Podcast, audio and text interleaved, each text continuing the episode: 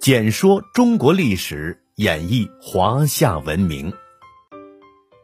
第十一集：夏桀亡国上。少康以后，夏朝的江山稳固了一段时间。当王位传至孔甲时，国家开始衰落。孔甲信奉鬼神，荒淫无道，各诸侯国都纷纷的背叛他，史称孔甲乱夏。那么在孔甲以后呢？夏朝的政治就日益腐败，内乱不止，国势也开始日衰。夏朝延续到了夏桀的时候，江山就已经是摇摇欲坠了。夏桀是历史上有名的暴君，他在位的时候，每天那叫酒池肉林、歌舞升平，从来不管老百姓的死活。而夏桀为了满足自己的奢望，他还去搜刮民财、大兴土木、修造宫殿。同时呢，他还命人挖了一个大酒池，用粮食造了大量的酒，再把酒倒满酒池。据说啊，在酒池里都可以行船了。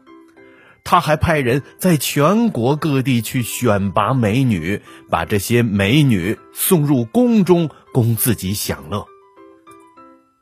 夏桀不顾国力衰落，为了掠夺财富和奴隶，他屡次发兵攻打周边的小国，结果是连年征战，使夏朝的百姓不堪重负，引起了民众的强烈不满。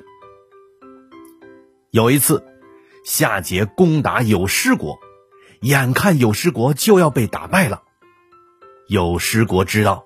夏桀喜好美女，于是啊，就把全国最漂亮的美女莫喜献给夏桀。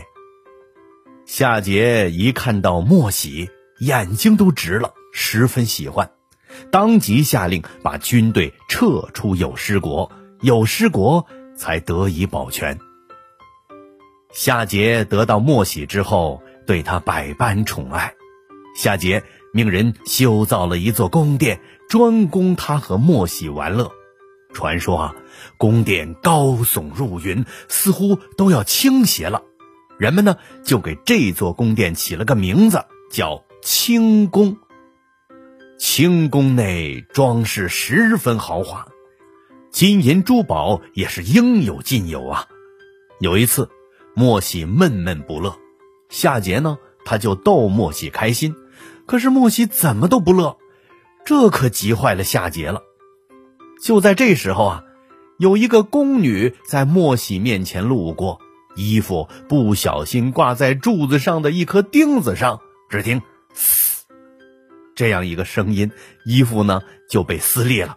这莫喜听到了这样的声响，脸上露出了笑容，心情顿时也舒畅了。夏桀知道了莫喜喜爱听。布匹撕裂的声音，于是啊，他就忙命人把宫中所有的布匹拿出来，让人轮流撕给莫喜听。夏桀不理朝政，朝内是越来越混乱，他残酷剥削人民，苛捐重税，各诸侯国也纷纷起兵反抗，夏桀却丝毫不在意，他说。